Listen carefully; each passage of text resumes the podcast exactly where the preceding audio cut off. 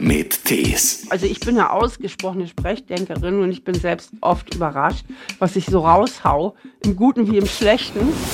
Ich habe denen geantwortet, damals wolltet ihr mich nicht haben, jetzt kriegt ihr mich auch nicht.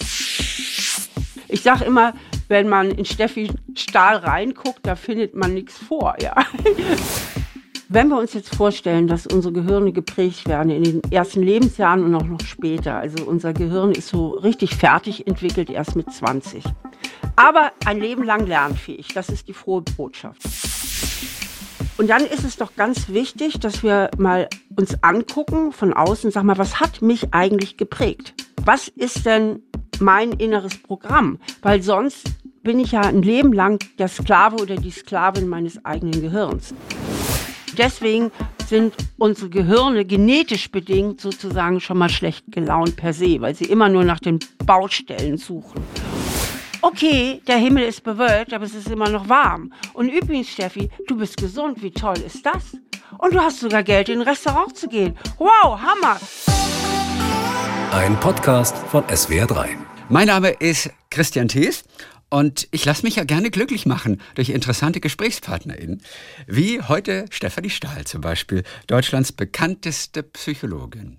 Hallochen, nach Trier. Ja, hallo Christian. So, nach all diesen Jahren kommen wir endlich mal zusammen. Ja, es wurde Zeit, so gefühlt. Vor vier Jahren hattest du mir ganz liebevoll ein Buch geschickt. Und dieses Buch habe ich in all dem Stress einfach mal zur Seite gelegt und habe es erst in der Pandemie, als ich mein Fach aufgeräumt habe, vor anderthalb Jahren wiedergefunden mit deinem Brief und habe dir daraufhin sofort eine Mail geschrieben. Und habe gesagt, oh mein Gott, es tut mir so leid. Ähm, ich habe das hier so verbaselt, aber demnächst können wir dann vielleicht doch mal uns treffen. Und du hast wahrscheinlich in der Zwischenzeit gedacht, was ist das für ein Typ? Hast mich gleich nee, analysiert. Diese Mail, das höre ich gerade zum ersten Mal, die ist bei mir nicht angekommen. Ach, aber du hast mir geantwortet sogar. Ach komm. Ja? Weißt du wirklich nicht? Ach, das ist ja Ach, lustig. Komm jetzt, Christian, nein. Dann hast du dir an mein Team geschickt und dann hat jemand von denen geantwortet.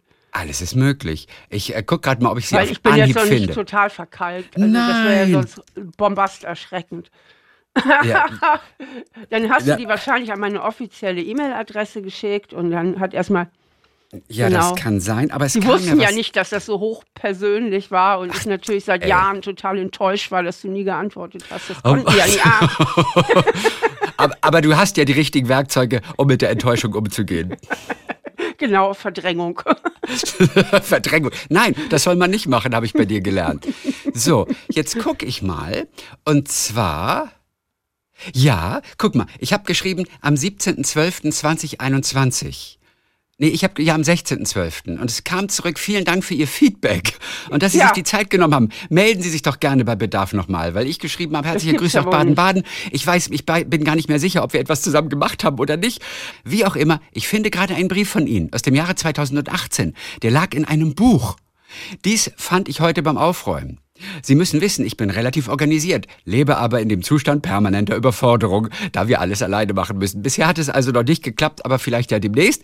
Ich wollte mich auf jeden Fall schnell mal melden, also zweieinhalb Jahre später, weil Sie ja auch schon eine Mail geschrieben hatten. Ich offensichtlich nicht reagiert hatte. Es geht manchmal was durch die Lappen. Und dann kam aber zurück. Danke für Ihr Feedback, dass Sie sich die Zeit genommen haben. Melden Sie sich doch bei Bedarf nochmal. Äh, viele Grüße von der Kollegin Juliana. Das muss ich. Äh, das Köpfe. gibt Ärger hier. Köpfe müssen rollen. Oh. Ja, nein, und ins- insofern war mir klar, dass wir irgendwann demnächst mal wirklich miteinander sprechen. Und es war also im Dezember 21. Ja, fast ein ganzes Jahr ist es her. Oh, jetzt muss ich echt tief Luft holen. Jetzt kommen wir Ja. zu den anderen Fragen. Wir- Ich bin Ah, jetzt gar nicht so schlecht, oder wie das ja, Bild, äh, das du dir ja jetzt gar nicht aufgebaut hast. gerechnet, ja, okay. siehst du mal, im Dezember 2021. Und dieser Brief, den hatte ich nicht gesehen, weil der lag in dem Buch drin. Und ich habe da sicherlich mal so reingeguckt, aber ich habe den Brief nicht gefunden. Aber jetzt sind wir zusammen. Ich freue mich Okay. sehr. Weil in dem Brief, äh, in dem Brief stand ja, das muss ich jetzt mal aufklären.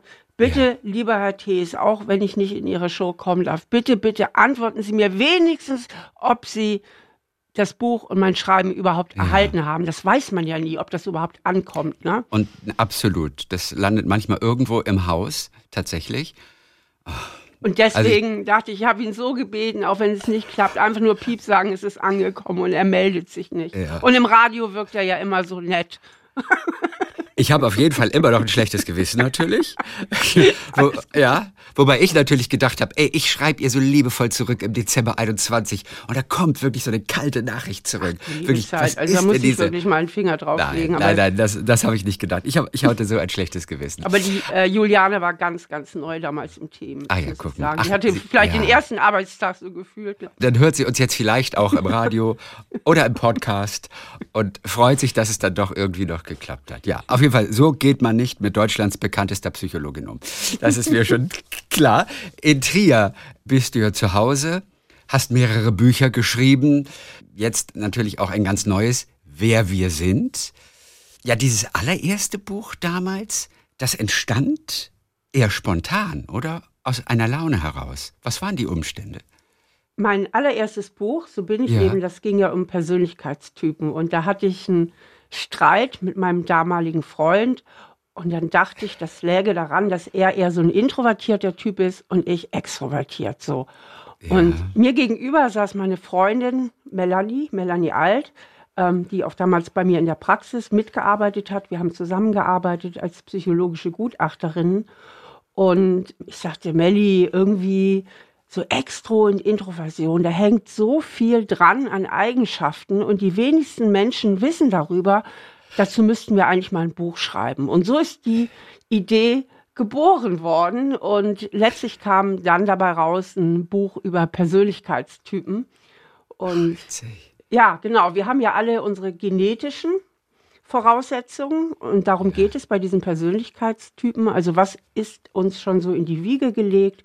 Intro und Extroversion sind zum Beispiel hochgradig auch genetisch bedingt. Da kann man auch nicht so viel dran ändern. Beides ist auch gut, nicht eins ist schlechter als das andere. Aber es gibt noch so ein paar andere Eigenschaften, die sehr angeboren sind und daraus ergeben sich halt so ganze Persönlichkeitstypen. Das ist ein sehr, sehr spannendes Konzept. Ja. Also manchmal frage ich mich, ob ich früher etwas extrovertierter war als jetzt. Kann sich das ändern auch mit der ähm, Zeit, auch weil die, es ja genetisch bedingt ist? Die Richtung ändert sich nicht völlig.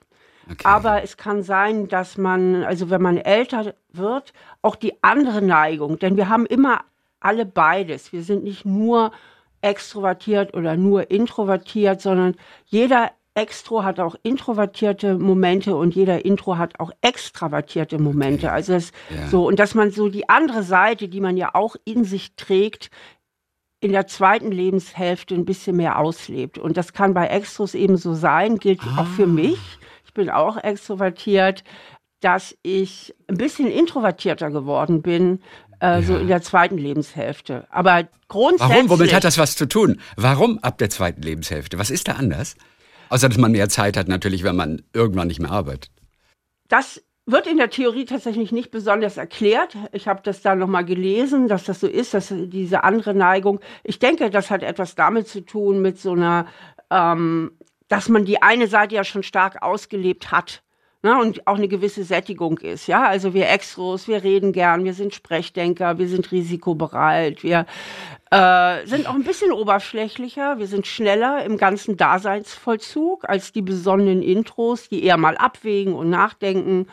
Und äh, dann hat man vielleicht schon ein bisschen Pulver verschossen über die erste Lebenshälfte und äh, denkt, oh ja, ich kann die Sachen manchmal jetzt auch ein bisschen langsamer angehen und ich muss nicht mehr jede Party mitnehmen und so weiter. Ich liebe das Wort Sprechdenker, ja. ja. Das heißt, man, man macht den Mund auf, ohne es sich vorher zu überlegen. Es kommt alles erst während des Sprechens. Genau, also ich bin eine ausgesprochene Sprechdenkerin und ich bin selbst oft überrascht, was ich so raushau, im Guten wie im Schlechten. Und wir Extrovertierten, wir denken quasi beim Sprechen. Also wir denken und sprechen gleichzeitig und können auch ja. oft gut beim Sprechen unsere Gedanken sortieren. Deswegen sind wir auch ganz gut in Problemgesprächen, weil wir ja gleichzeitig ja. sprechen und reden können.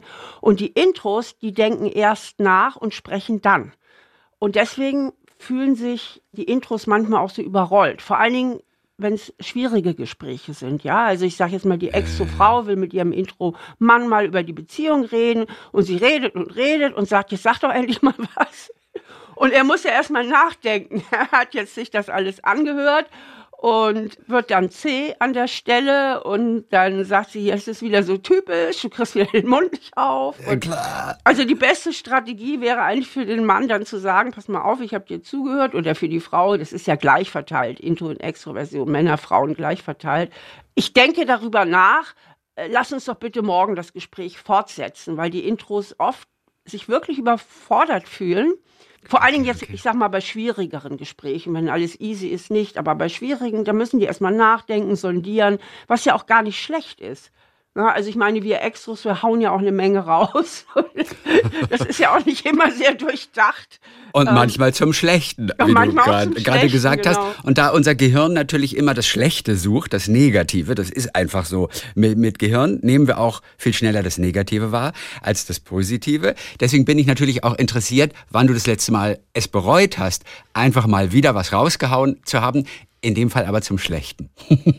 wann war das das letzte Mal der Fall? Oh, die Frage, die überrumpelt mich jetzt. Was ja auch ganz gut ist, du bist eine Sprechdenkerin. Genau. Fang einfach an zu antworten, irgendwas wird kommen. ja, die Antwort lautet, ich denke, das ist öfter mal der Fall, das kann ich gar nicht immer, das kann ich immer gar nicht so sondieren. Das Beste ist aber, was man sich überhaupt angewöhnen sollte, dann auch zu sagen, ey, das tut mir leid, das war jetzt etwas unbedacht oder ich war jetzt gerade so... Äh, auf Schub irgendwie. Und äh, mein Mann, der ist zum Beispiel introvertiert und ja. ähm, eine seiner besten Eigenschaften ist, und das ist eben auch typisch für Introvertierte, die steigen ja auch nicht sofort ein. Ne? Der ja. lässt mich dann mal reden, der weiß, die kommt sowieso gleich wieder runter, was auch stimmt. Genau, Aber wenn er dann direkt mitmachen würde, ne? also wenn es jetzt irgendwie einen Streit gibt, wenn er direkt einsteigen würde, dann könnte es ja schnell sizilianisch werden. Und das passiert aber nicht.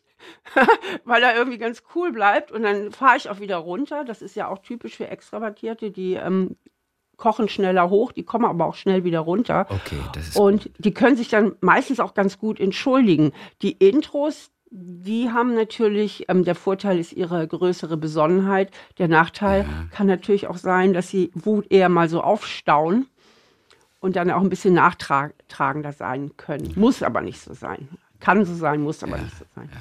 Der Mann, ist das der gleiche, mit dem du dich damals gestritten hast? Einer introvertiert, anderer extrovertiert, was zum ersten Buch geführt, hat damals? Nein, das ist, er. Das ist ein das ist anderer, Mann. Weil das Intro und Extrovertierte bei meinem Ex, das war nur die Spitze des Eisbergs. Tatsächlich habe ich dann im Laufe der Zeit festgestellt, dass er ähm, doch sehr bindungsängstlich ist und dann habe ich dieses Thema sehr gut erforscht, ähm, habe mal geguckt in die Wissenschaft, was die dazu zu sagen hat und, und, und. Die hatte zu dem Zeitpunkt noch gar nicht da so viel dazu zu sagen. Und, aber ich hatte ja auch viele Klienten, ich hatte eigene Erfahrungen und daraus ist dann mein nächstes Buch entstanden, Jein, Bindungsängste bewältigen, erkennen und bewältigen. Insofern, wir Psychologen haben ja immer den Vorteil, dass wir persönliche Krisen beruflich ausnutzen können, sozusagen. Das stimmt. Und äh, darüber wachsen und lernen können, eben auch in beruflicher Hinsicht und nicht nur in privater Hinsicht. Normalerweise bewältigen Frauen ja eine Lebenskrise oder einen neuen Abschnitt, indem sie zum Friseur gehen und einfach die Frisur ändern. Bei dir ist es, du schreibst immer ein Buch, oder? Genau. Wenn was. Neues beginnt, schreibst du ein Buch. Das heißt, die letzten fünf Männer waren für die letzten fünf Bücher verantwortlich. So einfach kann es gehen manchmal. Es ist ja immer so wahnsinnig schwer, als Erstautorin irgendwo unterzukommen und sein Buch an jemanden zu bekommen. Es sind so viele Skripte im Umlauf. Wie schwer war es damals bei dir, als du dein allererstes Buch, heute kennen wir dich nur als Bestsellerautorin und alles wirkt selbstverständlich. Wie war es am Anfang? Auch schwer. Also Auch schwer. Äh, wir hatten das Manuskript, also das erste Buch hatte ich ja damals mit Melanie geschrieben, ähm, an viele Verlage geschickt. Und äh, ein kleinerer Verlag, Ellert und Richter, äh, der hatte dann zugesagt und dann sind wir mit dem gegangen. Aber viele Verlage haben überhaupt nicht geantwortet. Es gab einen Verlag, der hat mir nach drei Jahren geantwortet. Da war das Buch schon in der fünften Auflage und in der sechsten. Ähm, es ist ganz, ganz schwer, als Erstautor oder Autorin überhaupt einen ja. Verlag zu finden. Und wir hatten damals auch keinen Buchagenten. Normalerweise nimmt man sich dann Buchagenten. Das sind Menschen, die stehen so zwischen dem Autor und dem Verlag. Die haben auch einen besseren Zugang zu Verlagen. Das habe ich aber nicht gemacht. Ich war ja so überzeugt von unserem Konzept. Ich sagte, Papa la Papp, das brauchen wir ja alles gar nicht. ähm, und äh, ja, so ist das eben gekommen. Und dann war ich relativ lange auch beim kleinen Verlag. Äh, dann kamen schon längst große Verlage und ich war damals auch es war eine Mischung aus Naivität und meiner üblichen Loyalität, die ich eben auch habe. Ich habe denen geantwortet, damals wolltet ihr mich nicht haben, jetzt kriegt ihr mich auch nicht. Und bin auch lange dem kleinen, dem kleinen Verlag treu geblieben. Auch schon mal nachtreten noch, ne? Weil wir gerade darüber gesprochen haben, passt man jetzt zueinander oder nicht? Ich frage mich, sind Psychologen darin besser, den richtigen, die richtige zu finden? Kann man die Frage, wer passt zu wem? Man kennt ja alle Theorien. Gleiche Interessen sind super. Nee, gleiche Interessen total blöd. Es müssen verschiedene Interessen sein. Äh, das passt zusammen. Gleich und gleich passt gut. Man, man hört ja alles. Kreuz und quer durch den Garten. Was lässt sich darüber sagen zum aktuellen Zeitpunkt? Wer passt eigentlich zu wem? Also die Forschung ist da eigentlich ziemlich eindeutig. Dazu gibt es Okay. auch relativ viel Forschung und die Studien haben sehr klar ergeben, gleich und gleich gesellt sich gern, gewinnt Okay. über die Gegensätze, die sich anziehen, weil die Gegensätze ziehen sich am Anfang an und oft ist es dann so, was man am Anfang beim anderen so spannend fand und so anders fand, dass das genau das ist, was einem später auch auf die Nerven geht. Das heißt, je mehr gleiche Werte sind zum Beispiel wahnsinnig wichtig, dass man ähnliche Werte teilt miteinander. Ähm, auch so ein, zwei Hobbys ist nicht schlecht, wenn man die teilt. Also man muss jetzt nicht alles teilen, man muss sich ja auch noch was zu erzählen haben. Ja. Und was eben ganz, ganz gut zueinander passt, sind ähnliche Persönlichkeitstypen. Okay. Aber extrovertiert und introvertiert schlecht. Nee, das geht ganz gut. Das ist eine Mischung, die tatsächlich ganz gut schon. klappt. Äh, Intro und extrovertiert. Aber es gibt noch so ein paar andere Eigenschaften, ähm, wo es dann schwieriger ist. Zum Beispiel, wenn jemand introvertiert ist und ist auch noch ein Denkentscheider. Ähm, das sind die Typen, die sehr rational sind und ein bisschen zurückgezogen, brillante Analytiker und Analytikerinnen. Und dann jemand wie ich, extrovertiert plus Fühlentscheider, also die eher so rausgehen, sehr auf Harmonie und Ausgleich bedacht sind. Ähm, äh, auf harmonische. Beziehungen und so, die fühlen sich dann von denen oft nicht so verstanden. Also das funzt nicht so unbedingt, ja. Und ähm, da könnte es dann zum Beispiel ein bisschen schwierig werden. Fühlentscheider. Wo du von den Persönlichkeitstypen äh, gesprochen hast. äh, Es gibt da insgesamt 16, habe ich richtig in Erinnerung, oder? Richtig. Ich finde es interessant, dass man das so auf 16 reduzieren kann. Dahinter steckt ein ganz klares Prinzip. Wir haben in diesem Konzept vier Dimensionen, vier psychologische Dimensionen. Zwei habe ich schon erwähnt. Das eine ist zum Beispiel, ob man eher ein Extro oder eher ein introvertierter Ja. Typ ist. Eine andere Dimension habe ich eben auch mal kurz erwähnt, ob man eher so ein Fühlentscheider oder Denkentscheider ist. Und dann gibt es noch zwei Dimensionen. Und jeder Mensch lässt sich auf jeder dieser vier Dimensionen einordnen. Also eher Extro, eher Intro, eher Fühl, eher Denkentscheider und so weiter. Und dadurch ergeben sich vier mal vier Kombinationsmöglichkeiten. Und daraus resultieren dann eben die 16 Persönlichkeitstypen. Ja, und du hast ja auch mal so Matching-Partys veranstaltet, oder machst du das immer noch eigentlich? Nee, ich habe die veranstaltet, das war vor Corona. Da habe ich vorne erstmal so einen launigen Vortrag gehalten und dann konnte sich jeder selber einschätzen, was er für ein Typ ist. Und dann gab es so Plaketten. Das heißt, die sind dann rumgelaufen auf der Party und hatten so eine Plakette. Ich bin Ideenminister, ich bin Beziehungsminister, ich bin Präzisionsminister oder Ministerin, was auch immer. Und dann ähm, ging das große Kennenlernen los. Ich habe, ich machte die jedoch nicht mehr, nicht weil die nicht erfolgreich waren, sondern weil die logistisch wahnsinnig aufwendig waren und vor allem das übliche Problem, es gab immer viel mehr Frauen, die kommen wollten als Männer und, und wie deswegen habe ich irgendwann gesagt, dann kam sowieso Corona und dann habe ich aber gesagt, nee, das ist mir einfach zu aufwendig von der ganzen Logistik, das alles zu organisieren, aber die haben viel Spaß gemacht. Und die liefen alle damit so mit so einem Buchstabencode irgendwie rum, oder? Ja, und auch mit dem EI, Namen. EI. Die Minister, Der Name auch. Die, müssen, die haben ja Namen auch, ne? Also Ja. du würdest, du, dich würde ich mal einschätzen, bist eher extrovertiert, wahrscheinlich abstrakt. Ich glaube, du wärst so ein Ideenminister. Das könnte ich mir gut vorstellen. Okay. Ja. Ja. Wie würde meine Abkürzung dann lauten? Also, E- was hätte ich auf? E A F L. EAFL Ja. hätte von bei mir vorne drauf gestanden. Für mal- E für extrovertiert.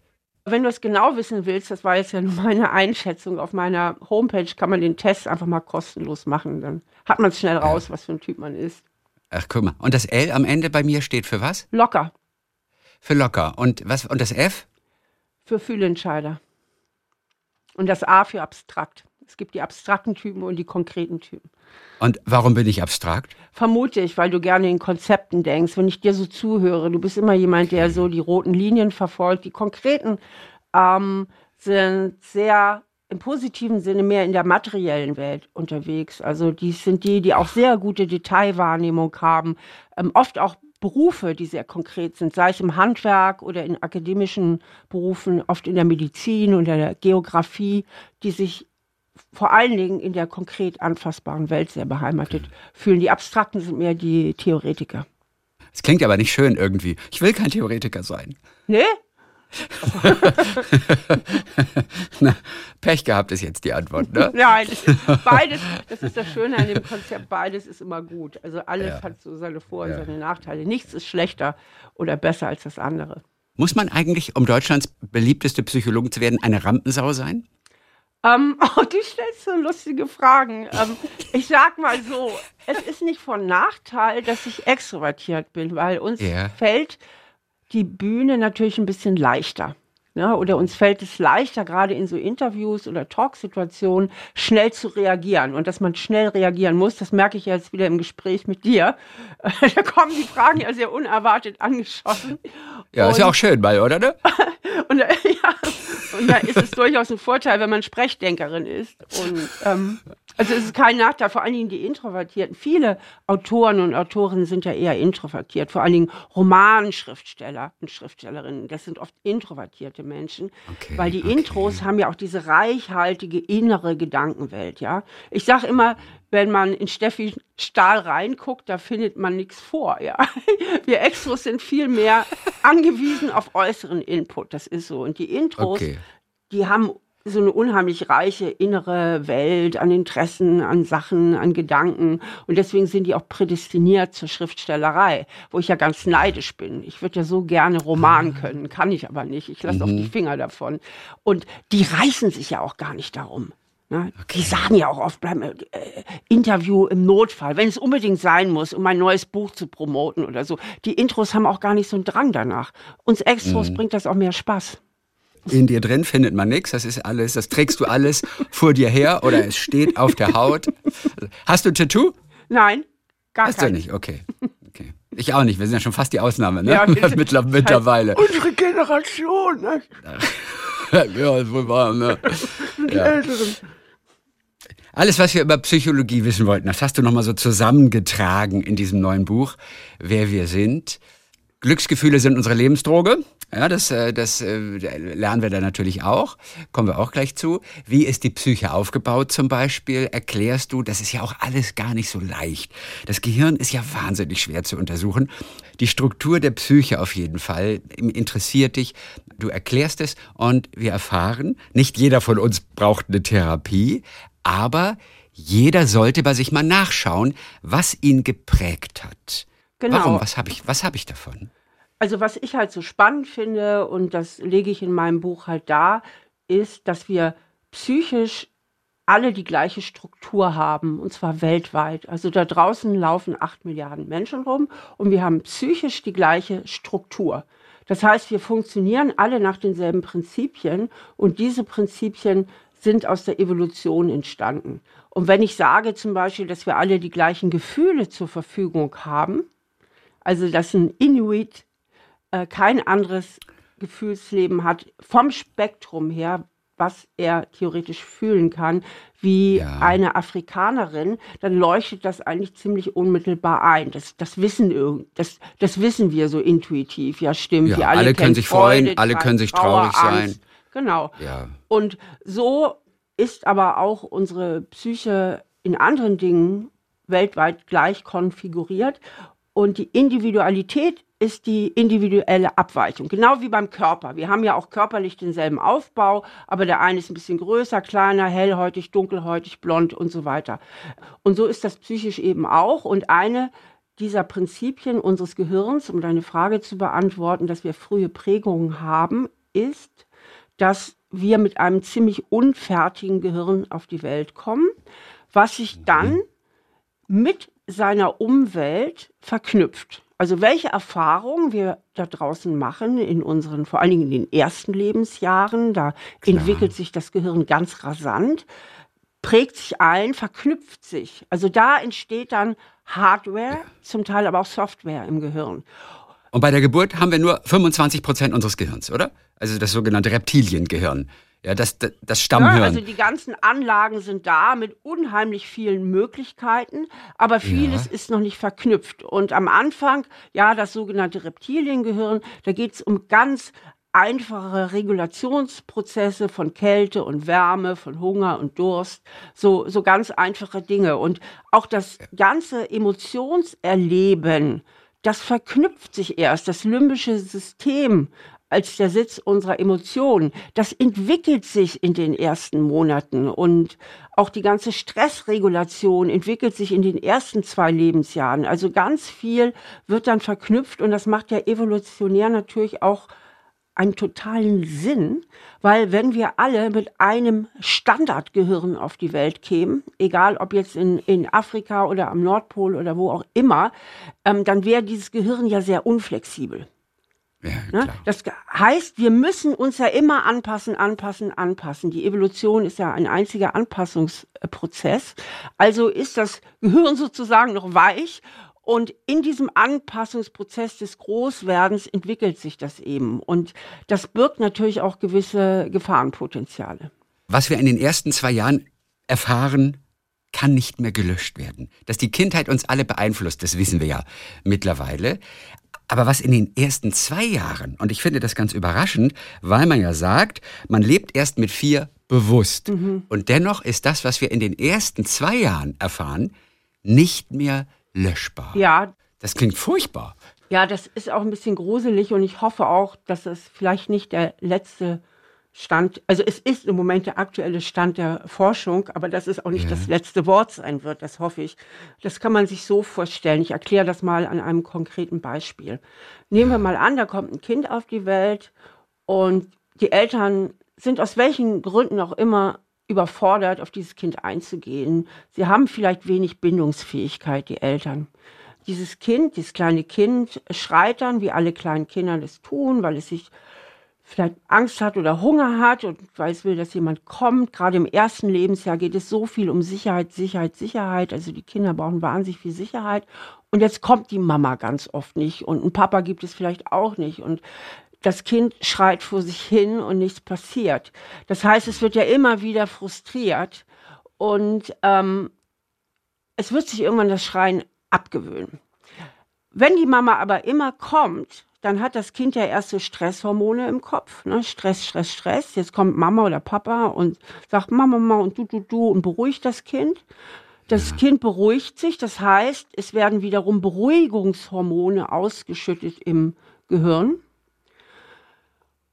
Und wenn das immer wieder passiert, Stressberuhigung, Stressberuhigung, dann spurt sich dieser Hormonkreislauf im Gehirn dieses Kindes ein. Das heißt, es entstehen Autobahnen, es entstehen Hormonkreislaufbahnen. Ja, das wird dann alles so eingespurt. Und man weiß, wenn ich Stress habe, wird es aber auch mal wieder weggehen. Genau. Das genau. prägt sich dann so langsam ein. Richtig. Und ich weiß dann, ich lerne dann auch als Kind, wenn ich schreie, da kommt irgendjemand. Ja, irgendwie gibt es da draußen was, auf was ich mich verlassen kann. Und wenn ich ein Nähebedürfnis habe, dann wird das beantwortet.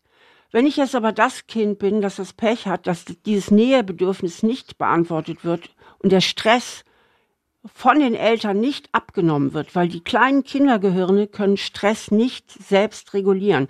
Das Gehirn lernt erst, wenn es gut geht, ungefähr ab dem zweieinhalbsten bis dritten Lebensjahr überhaupt Stress selber zu regulieren. Dann sind die Kreisläufe so eingespurt, dass das Gehirn das selber regulieren kann.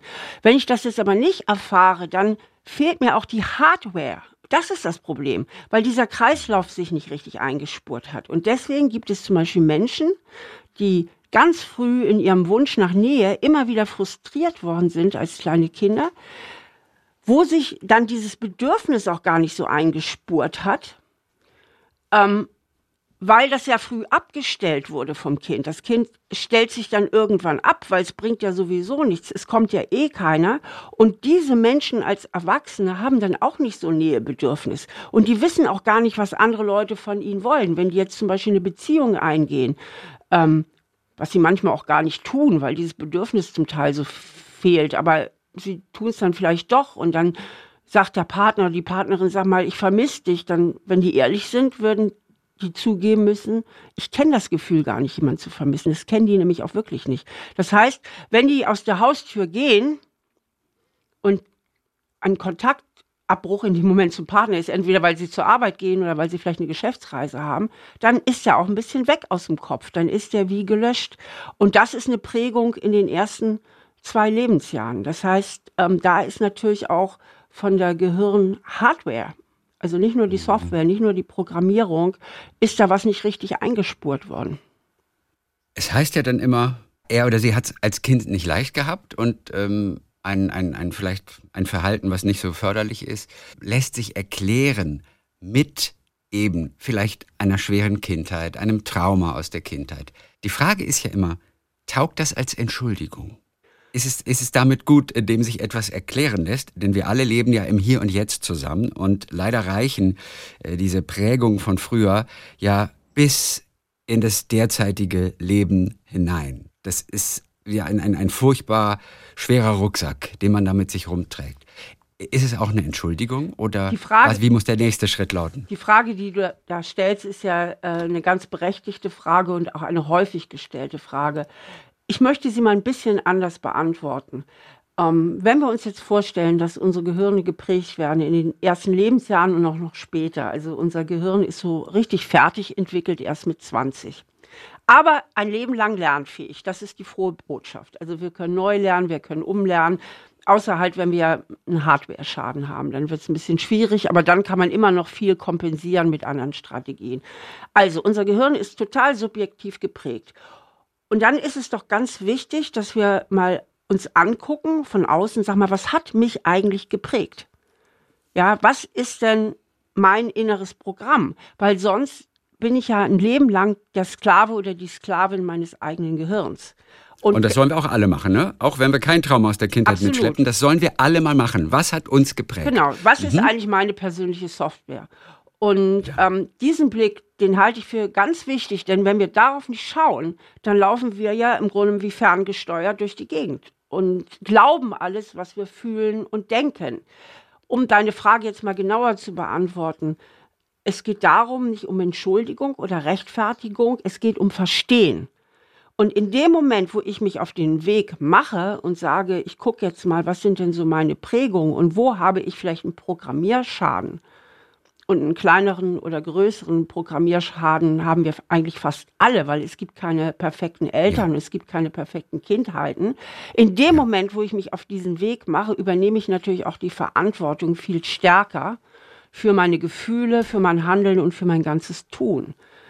Und okay, und wo hilft mir das konkret dann weiter? Also in Beziehungsstreit zum Beispiel, dass ja. ich mich besser in jemand anders hineinversetzen kann oder dass ich auch mal kapiere, dass es vielleicht dann doch auch an mir liegt ein kleines bisschen, obwohl ich ja so toll bin. Richtig, also ich kann mich dann halt viel, viel freier entscheiden. Ich möchte das mal mit einem konkreten Beispiel erklären. Ja. Nehmen wir mal an, da ist ein Junge, ich nenne ihn jetzt mal Michael, und der ist so aufgewachsen äh, mit noch mehreren Gesch Geschwistern und beide Eltern waren selbstständig. Und die haben ihre Kinder schon geliebt, aber sie hatten schlichtweg keine Zeit.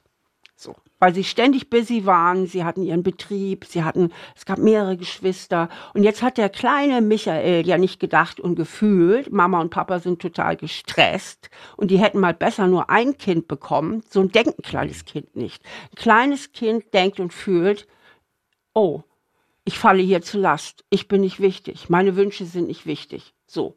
So entstehen ja diese tiefen inneren Programme, diese sogenannten Glaubenssätze auch. Und mit diesem Gehirn ja. wird der kleine Michael jetzt groß. Das hat ihn jetzt geprägt, weil in den ersten Lebensjahren entscheidet sich dieses grundlegende Programm, das zwei Fragen beantwortet. Erstens, was bin ich wert? Und was muss ich dafür tun, um geliebt zu werden? Ja, das ist die mentale Landkarte, die sich in den ersten Jahren formatiert. Was bin ich wert und was muss ich dafür tun, um geliebt zu werden? So, Michael hat jetzt das Gefühl bekommen, ich bin nicht so viel wert, weil um mich wird sich hier nicht richtig gekümmert. Ich komme ständig zu kurz. Und wenn ich will, dass ich geliebt werde, muss ich mich wahnsinnig anstrengen. Ja, dann muss ich. Und der Mangel an Selbstwert ist die Ursache wirklich ganz vieler Probleme, wenn es Menschen mal nicht gut geht, wenn sie sich irgendwie falsch fühlen im Job, in einer Beziehung es ist dieser Mangel an Selbstwert, auf den wir immer wieder zurückkommen. Ne? Genau, und jetzt wird der Michael groß, jetzt hat er eine Beziehung und seine Freundin, die vergisst jetzt irgendetwas, was ihm wichtig ist. Vielleicht war sie gerade mit Einkaufen dran und er sagt, ey, bitte, bitte bring mir noch die und die Chips mit, da habe ich so Bock drauf heute Abend. Und jetzt kommt er nach Hause, freut sich mega auf die Chips, er hat die Chips vergessen. So, und jetzt ist er getriggert, wie wir Psychologen sagen. Jetzt geht er wieder, sein Gehirn wieder in die Vergangenheit. Und jetzt wird dieses Kind in ihm wieder getriggert. Aha, da haben wir es wieder. Ich komme zu kurz. Meine Wünsche sind hier ja nicht wichtig, ne? Und so weiter. Jetzt ist dieses ganze alte Programm getriggert. Und das ist ja immer das Problem, dass unsere Gehirne ganz oft die Vergangenheit mit der Gegenwart verwechseln. Das heißt, sein Gehirn ist jetzt eigentlich wieder in der Vergangenheit. Das merkt er ja. aber nicht. Weil auch die Erwachsenen immer abgleichen mit dem, was programmiert wurde bei uns als Kind. Wir gleichen es immer mit dem alten Programm. Aber unbewusst. Und das ist das. Unbewusst. Und das ist ja das äh, Gemeine und das Fatale. Michael merkt das nicht. Michael glaubt in dem Moment wirklich, er kommt zu kurz. Er glaubt wirklich, er zweifelt an, an der Zuwendung von seiner Freundin, nennen wir sie Sarah. Sie hat es mal wieder vergessen. So, jetzt ist er gekränkt. Aus der Kränkung folgt die Wut. Das kennen wir alle. Kränkung, Wut geht ganz schnell. Dann kommt die Handlung, der Streit. Ja, aber alles nur, weil er es so interpretiert hat. Diese Interpretation. Ne? Ich komme zu kurz, ich bin nicht wichtig, ich bin Sarah nicht wichtig. Blitzschnell geht das. Zack, und schon haben sie Streit. Und wenn du mich jetzt fragst, wie kann ich das verändern? Im ersten Schritt müsste Michael wissen, ach, stimmt, ich habe ja da so eine Prägung, das ist so mein inneres Kind, mein Schattenkind, sage ich ja auch gerne. Und dann muss er sich ertappen. Ich sage immer ertappen und umschalten. In dem Moment, wo er merkt, ich bin schon wieder gekränkt und wütend, muss er es merken. Wenn er es nicht merkt, dann läuft das Programm sozusagen ohne ihn ab, voll automatisiert. Aber wenn er mhm. in dem Moment, wo er in den Streit gerät mit Sarah, merkt, nee, vorher, vorher, wenn er merkt, bei Kränkung muss er es schon merken, sich jetzt ertappt ja. und umschaltet auf den erwachsenen Michael, der durchaus nachdenken kann, dann kann er einen Schritt beiseite treten und sagen, Moment mal, ich bin jetzt wieder so gekränkt. Aha, mein altes Programm ist jetzt wieder getriggert, ich komme zu kurz. Aber Moment mal, ich bin doch heute groß und die Sarah ist doch gar nicht die Mama. So. Das heißt, das ist der Zauber der Selbstregulation. Er kann sich viel, viel freier entscheiden. Er ist nicht mehr Sklave seiner alten Prägung, sondern er hat jetzt die Entscheidungsfreiheit zu sagen, Moment mal, ich lebe doch in der gegenwärtigen Realität. Ich bin heute groß. Äh, ich, ich bin ein freier Mensch. Sarah liebt mich. Äh, wenn die mich nicht lieben würde, würde die das ganze Theater mit mir auch nicht mitmachen, ne? weil immer wieder mhm. flippe ich ja aus und mache ja wegen irgendeinem Mist Vorwürfe. Und dann kann er sich regulieren, dann kann er seine Gefühle regulieren, dann kommt es gar nicht zu den Vorwürfen.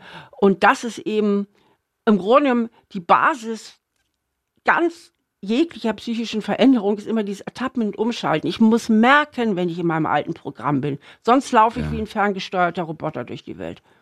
Aber wir kapieren das ja immer erst danach. Immer erst, wenn wir kurz mal so reflektieren nach dem Streit und dann wird einem das ja alles klar. Es ist nur so schwer, äh, so vernünftig daran zu gehen, wenn man so mitten in den Emotionen ist. Ne? Genau, und deswegen. Es sei denn, man hat es trainiert. Eben. Ich sage mal, mentale Vorbereitung ist das A und O. Man darf das eben auch nicht nur üben, wenn alles schon hochkocht. Ich sage immer, du darfst nicht irgendwie nur, wenn du jetzt ein Konzert gibst, dann darfst du nicht üben, wenn du auf der Bühne stehst. Du musst vor dem Konzert üben und zwischen den Auftritten üben. Das heißt, man kann sehr gut üben, dieses Ertappen und Umschalten auch im normalen Alltag, an kleineren Situationen, wo die Emotion noch nicht so hoch ist. Und je mehr man übt, desto besser ist man vorbereitet, wenn dann die emotional, äh, ich sag mal, sehr belastende oder explosive äh, Situation kommt. Je früher ich mich ertappe, desto besser gelingt es. Also wenn ich schon oder wenn Michael schon im Blutrausch ist, dann ist es natürlich zu spät. Ja, also er muss sich rechtzeitig ertappen, weil starke Emotionen blockieren immer die Vernunft. Und deswegen ja. ist nicht nur in der Medizin, sondern auch in der Psychologie die Früherkennung die Mutter aller Schutzmaßnahmen. Ja, also früher ich merke, da kommt schon wieder sowas auf in mir und je früher ich das merke, desto besser sind natürlich meine Chancen, dass ich mich noch selbst regulieren kann. Also ich habe auch von dir gelernt, es gibt letztendlich keine Wahrheit da draußen und nichts Objektives. Also wir können vielleicht ein Fußballergebnis angucken, eins zu eins, das wirkt, dann das sehen alle, das ist eins zu eins, aber das ist auch vielleicht eines der wenigen Dinge. Wir alle sehen etwas Unterschiedliches, weil wir alle eine unterschiedliche Geschichte haben, die uns programmiert hat mit diesen Glaubenssätzen, die sich entwickelt hat. Äh, interpretieren wir die Welt, wie sie jetzt gerade so ist, aber zwei verschiedene Menschen interpretieren das immer so ganz anders. Sprich, die Wahrnehmung. Wir nehmen Dinge aufgrund verschiedener Hintergründe ganz anders wahr. Und ein sehr interessanter Satz ist zum Beispiel, es gibt da draußen keine Farben. Richtig. Erklär uns das bitte. Ein Satz von dir, Seite 31. Ja, das sind, äh, da draußen gibt es nur elektromagnetische Wellen. Und erst wenn diese auf unsere Augen stoßen und da auf die entsprechenden Farbrezeptoren, ist das in unserer Illusion, also die Farbgebung entsteht in unseren Köpfen. Da draußen ist die Welt grau. Das finde ich total gruselig. Also ähm, ja, das ist wirklich gruselig. Das ist gruselig, ne? Aber die Farben entstehen äh, äh, eigentlich erst durch unsere Augen, ja. durch die Farbrezeptoren, die wir in den Augen haben. Und aber da draußen ist die Welt grau und was ich aber eben auch, das betrifft ja uns alle Menschen. Was ich aber so spannend finde, ist, weil unsere Gehirne ja so subjektiv geprägt sind, haben wir alle eine andere Erinnerung. Und das muss ich jetzt mal ganz kurz erklären. Also es kommt irgendein Sinneseindruck rein. Aufs Auge, sage ich jetzt mal. Sagen wir mal, mhm. da draußen läuft ein Kamel rum. Ja. So, ich kann das Kamel ja nur erkennen, weil ich im Kopf ein Konzept habe, was ein Kamel ist. Wenn ich das Kamel das aller, allererste Mal im Leben sehe, weiß ich gar nicht, was das sein soll, ja? Das ist ja ein Lernprozess, dass wir Dinge da draußen in der Welt erkennen, weil sie blitzschnell mit unserer Erinnerung verglichen werden. Blitzschnell geht das, blitzschnell. Ah, das ist ein Fußballfeld. Ah, das ist ein Ball. Das geht ja nur, weil wir das mal irgendwann gelernt haben. Das heißt, alles, was in unsere Sinneskanäle reinkommt, und zwar visuell oder auch auditiv, wird immer ganz, ganz, ganz schnell mit der Erinnerung verglichen. Ich gehe nochmal zu Michael. Michaels Erinnerung ist, ich komme zu kurz. Ich werde nicht richtig gesehen, ich werde nicht richtig wahrgenommen. Das heißt, wenn er da draußen was wahrnimmt, und ich gehe jetzt in den Bereichen Kamel, ein Elefant, äh, ein Tisch und so weiter, das sind ja so konkrete Sachen, aber im Bereich der zwischenmenschlichen Beziehungen ist es ja nicht immer so eindeutig. Ne? Lächelt mich mein Gegenüber jetzt freundlich an oder grinst der hämisch? Vieles mhm. ist ja Interpretationssache.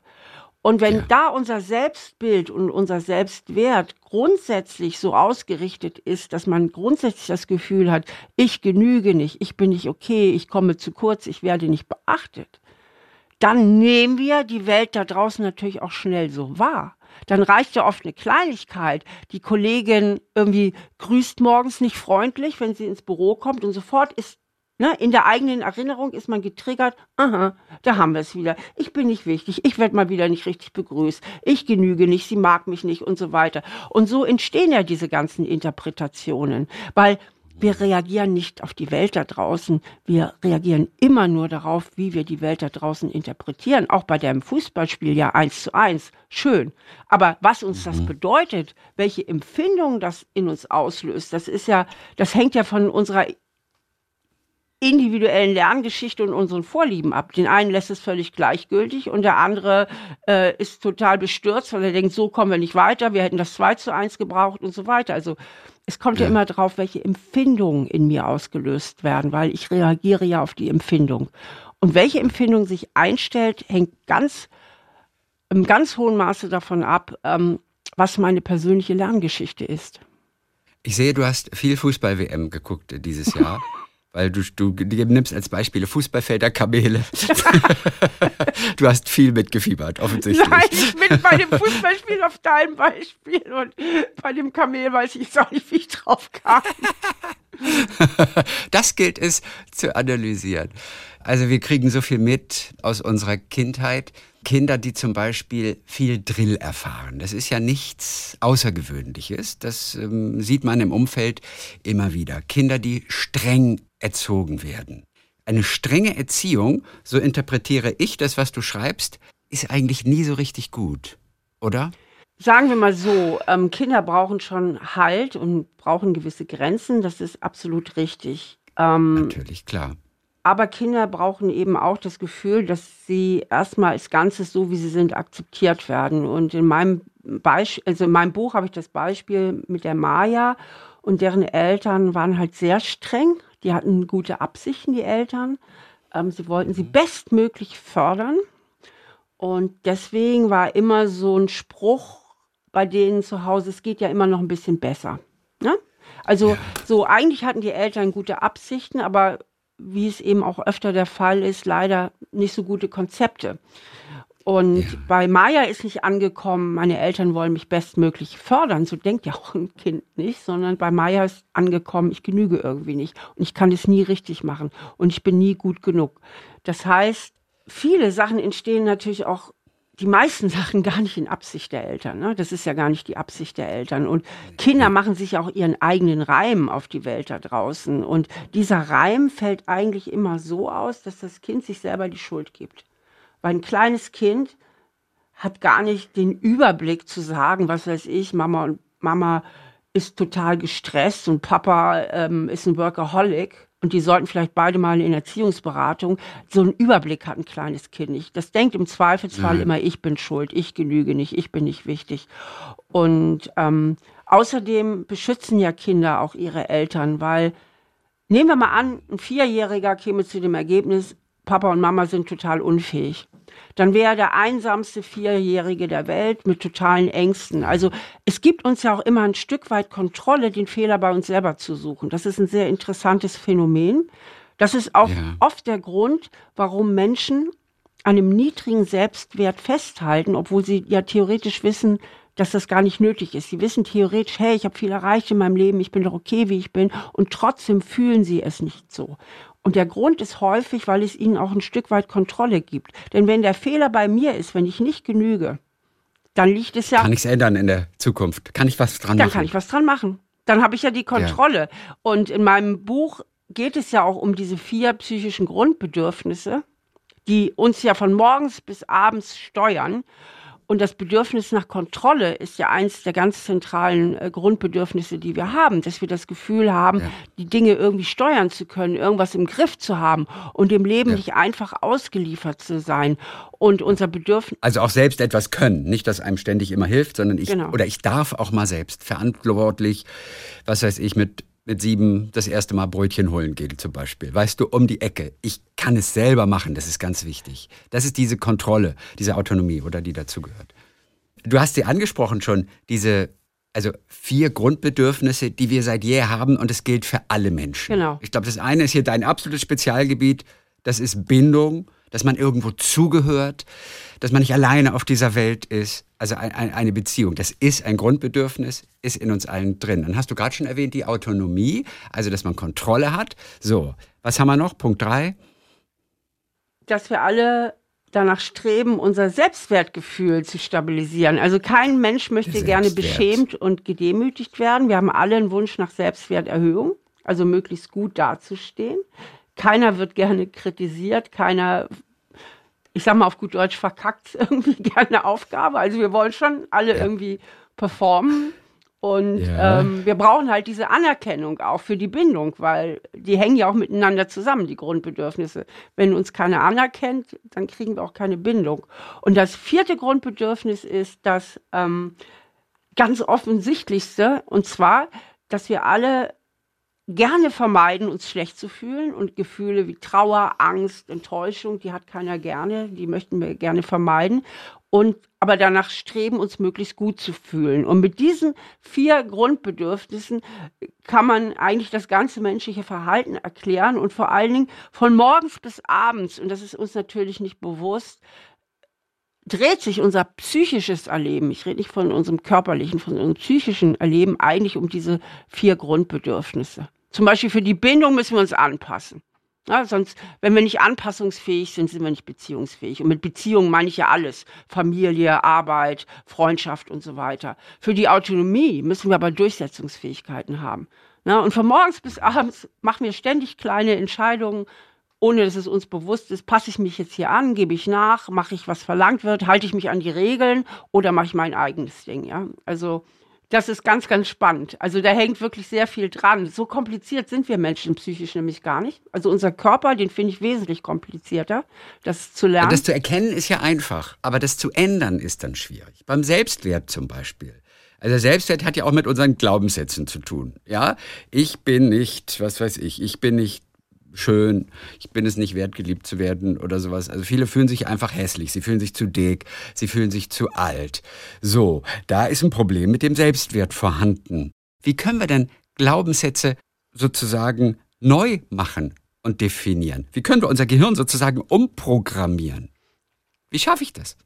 Der erste Schritt ist eben, dass ich erstmal erkenne, woher sind die gekommen. Ganz vieles sind ja Prägungen, wie ich eben bei Michael erwähnt habe, dieses Gefühl, ich komme ständig zu kurz. Das ist eine willkürliche Prägung. Und die meisten Glaubenssätze entstehen aus willkürlichen Prägungen.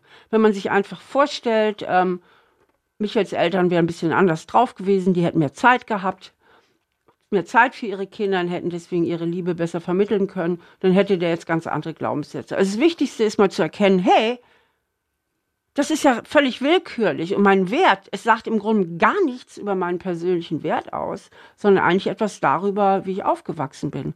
So, und im zweiten Schritt kann ich mir dann überlegen, welche Glaubenssätze wären eigentlich für meine heutige Realität viel angemessener. In Michaels Fall, anstatt ich komme zu kurz, der ist ja heute ein erwachsener Mann. Der muss doch gar nicht warten wie ein Vögelchen auf Atzung, dass die Mutter kommt und ihm Futter in den Schnabel tut. Ne? Der könnte doch heute sagen, anstatt ich komme zu kurz, ich kann mir die Dinge nehmen, die ich benötige. Ne? Also ich kann ja mein Leben heute selber gestalten. Ich muss ja nicht mehr warten, dass irgendwas passiert daraus. Ich kann mein Leben selber gestalten. Oder ich habe ganz viele Erfahrungen gemacht, äh, dass Menschen mich mögen. Ich bin liebenswert. Oder auch wichtig, neuer Glaubenssatz, ich darf Fehler machen. Denn viele Menschen denken, sie sind nur dann okay, wenn sie möglichst perfekt sind und keine Fehler machen. Aber allein dieser neue Glaubenssatz, ich darf Fehler machen. Oder auch, ich darf auch mal ein paar Pfund zu viel wiegen. Na und? so, ne? Oder ich bin schön genug. Also ja, da wird dir die andere Person natürlich sagen, und was, ja, wenn ich aber ein paar Pfund zu viel wiege, dann wirke ich für andere nicht attraktiv genug. Dann sind wir wieder und bei der Bindung. findet der mich nicht attraktiv. Dann sind wir Bums. wieder bei der Bindung. Ne?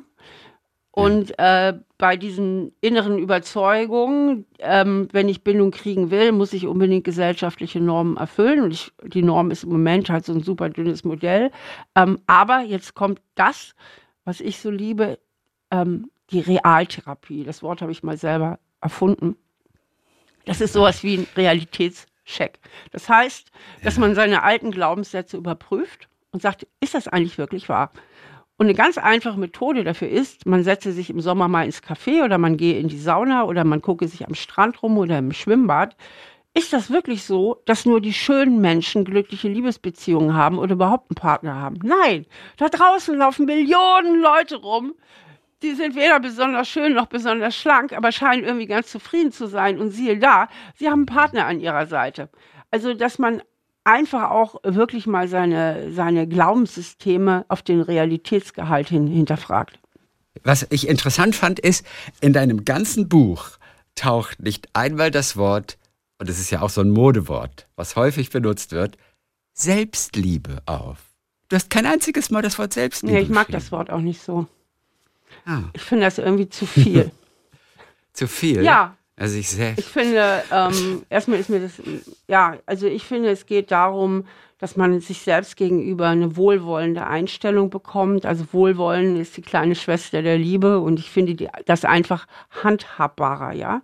Auch Mhm. zu sagen, ich begegne mir mit einer gewissen Freundlichkeit oder mit Wohlwollen, vor allen Dingen, ich bringe ein tieferes Verständnis für mich auf, warum das eben so ist, weil Selbstliebe, das ist auch zu, zu groß. Also wenn ich, wie soll das denn machbar sein? Also ich versuche ja in all meinen Büchern es immer so zu machen, dass die Schritte, die man geht, irgendwie auch zu bewältigen sind.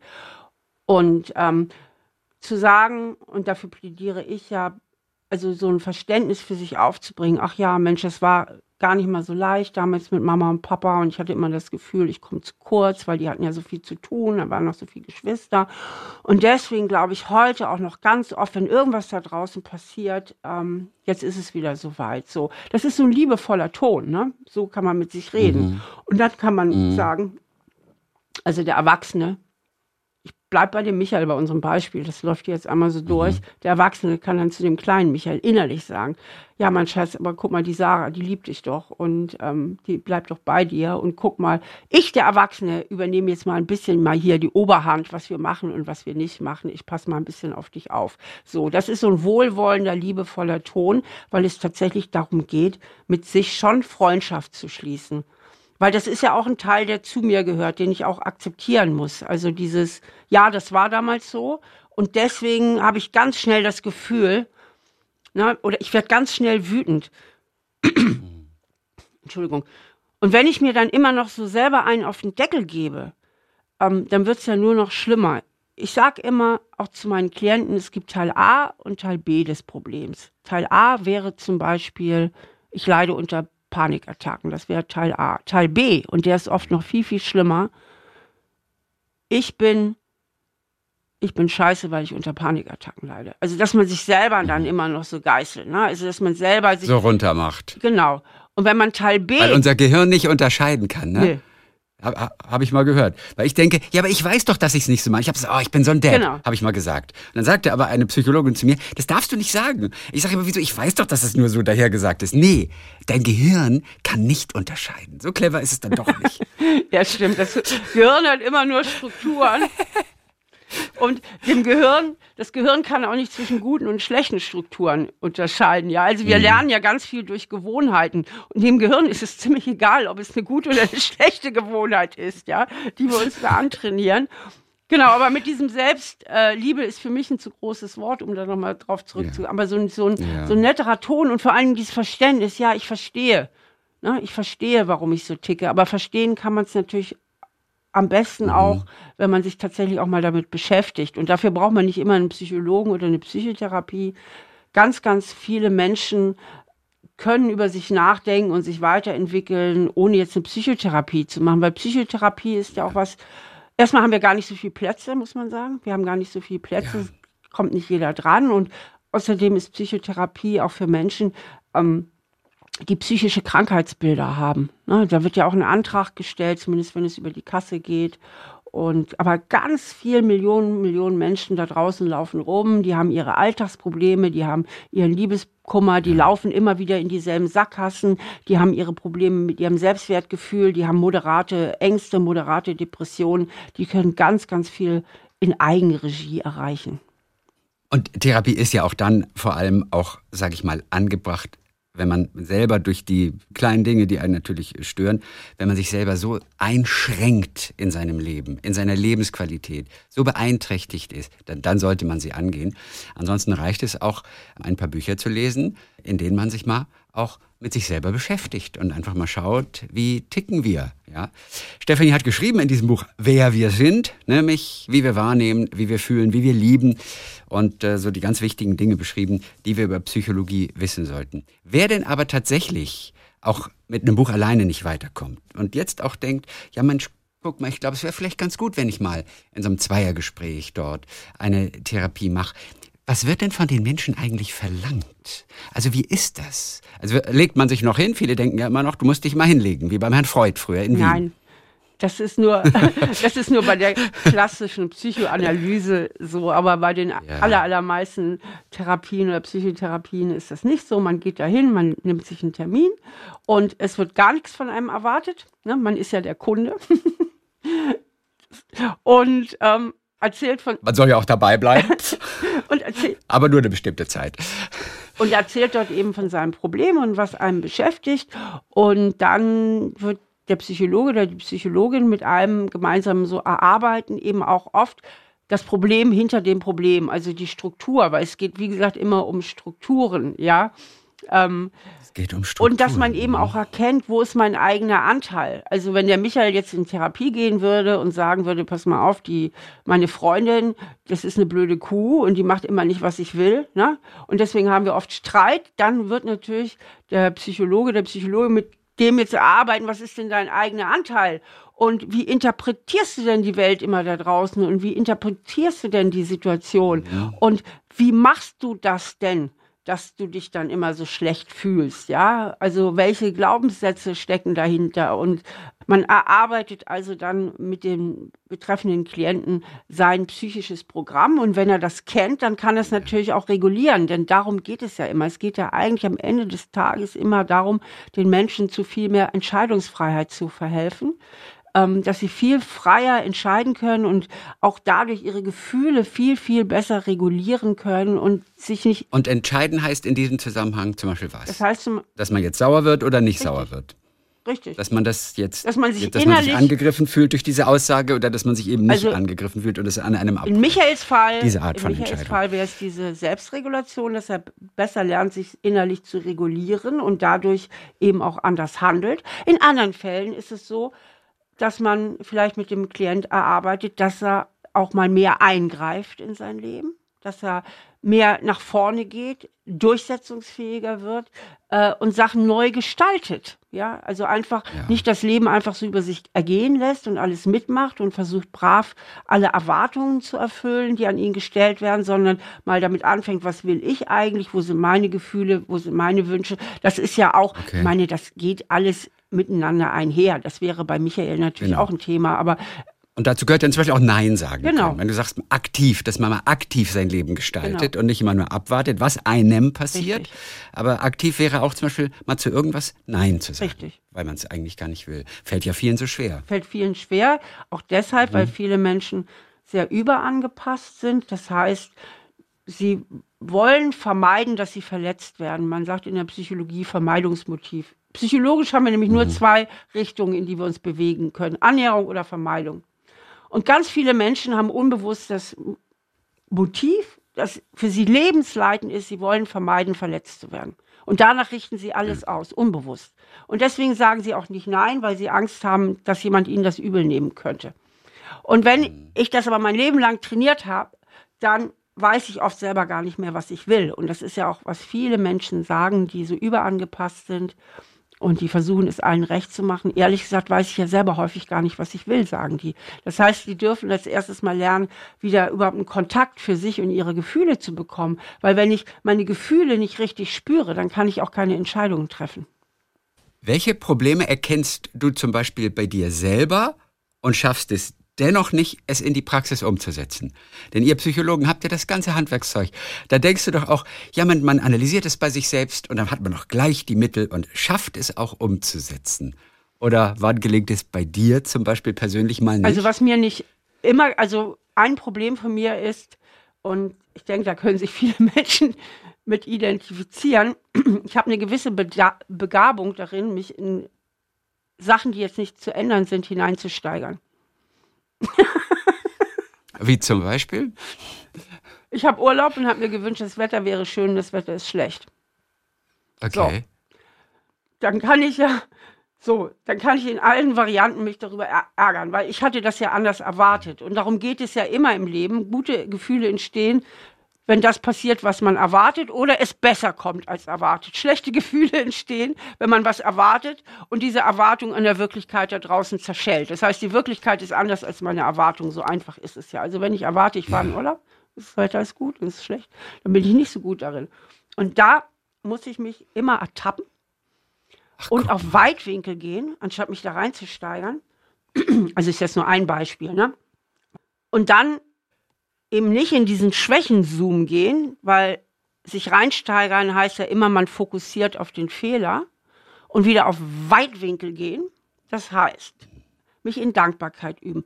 Hey Steffi, weißt du eigentlich, wie viele Leute überhaupt in Urlaub fahren können auf dieser Welt? Und ist das nicht wunderbar, jetzt in diesem großartigen Land zu sein?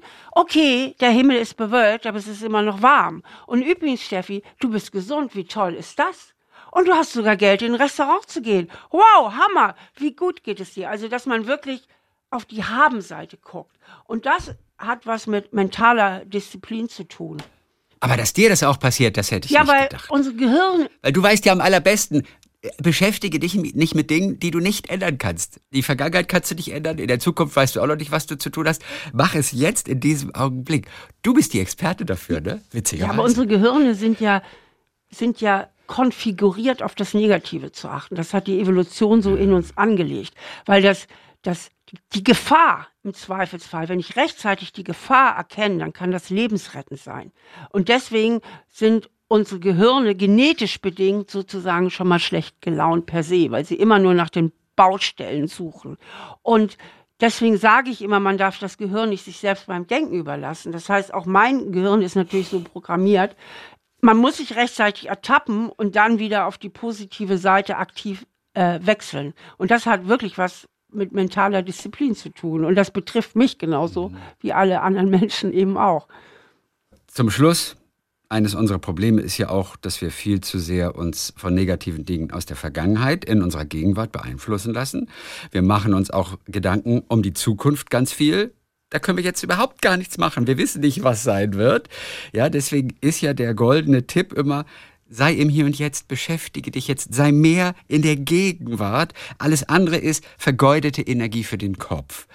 Jetzt gib uns doch mal eine kleine Übung zum Abschluss noch mit. Also wir wissen natürlich, dass ein Dankbarkeitstagebuch ist so das Offensichtlichste, um die positiven Momente im Alltag einfach auch zu erkennen und zu trainieren. Jeder, der es mal probiert hat, wird dir bestätigen können, funktioniert großartig, zu 100 Prozent.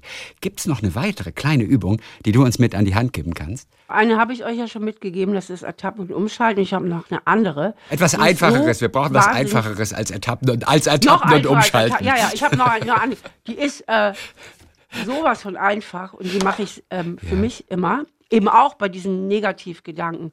Noch ein Beispiel. Ich gehe mitten im Wald spazieren mit meinem geliebten Nachbarshund und dann steigere ich mich da rein, dass der Hund irgendwann stirbt. Ne? Dann kann ich mich depressiv mitmachen. Dann merke ich das. Ja, mit solchen Zukunftsgedanken, was du gerade gesagt hast. Der Hund ist drei Jahre alt. Ist, ne, aber ich ertappe mich dann dabei, dass ich irgendwann denke, oh, irgendwann stirbt er. Und dann werde ich ganz traurig, obwohl ich doch im Hier und Jetzt bin. Und was ich dann mache, und das finde ich so cool, dann sage ich Stopp, laut. Das sind nur elektromagnetische Impulse in deinem Gehirn.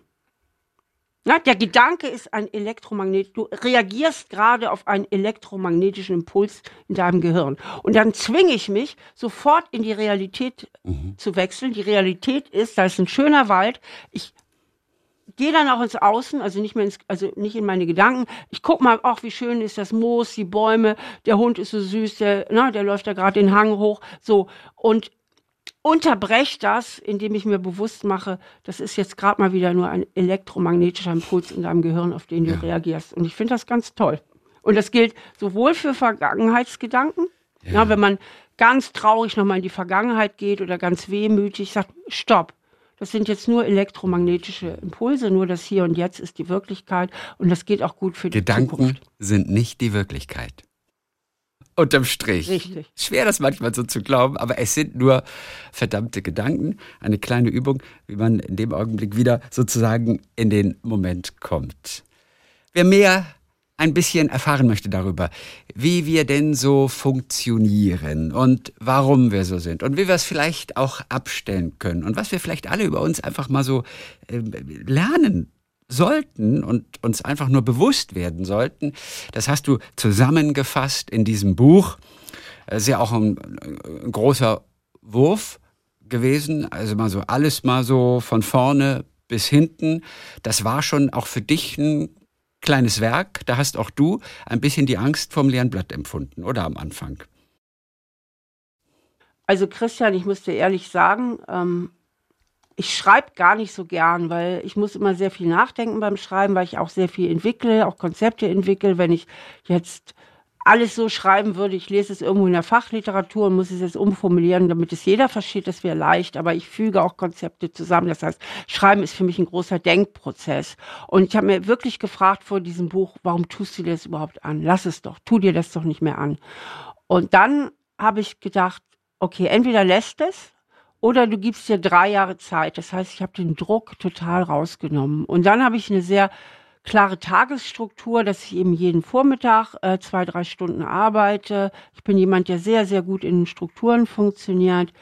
Und zu meiner eigenen Überraschung habe ich dann nur anderthalb Jahre. Wer gebraucht. wir sind, wie wir wahrnehmen, fühlen und lieben, alles, was Sie über Psychologie wissen sollten. Stefanie Stahl hat dieses Buch dann geschrieben, auch wenn sie gar nicht so gerne schreibt, was ja fast schon schwer zu glauben ist. dann wünschen wir eine schöne Vorweihnachtszeit. Kriegst du Urlaub, in dem du dich über mangelnden Schnee beschweren willst dann? Kriegst du diesen Urlaub dieses Jahr? Nein, ich bin ja kein Schneeurlauber. Du bist kein Schneeurlauber, du brauchst die Ich Sonne. fahre auf die Kanarischen Inseln. Ja, auf, da ist Verlass, oder? Da ist Auf die, Verlass. auf die, auf die Sonne. Ja, da musst du nicht so viel hadern. genau. Dann Dankeschön für heute. Wir sagen herzliche Grüße nach Trier und dann bis die Tage mal wieder. Sehr, sehr gern, lieber Christian. Danke für das schöne Gespräch. Und wir lassen keine vier Jahre wieder verstreichen. Also, Bitte nicht. Talk mit Tees.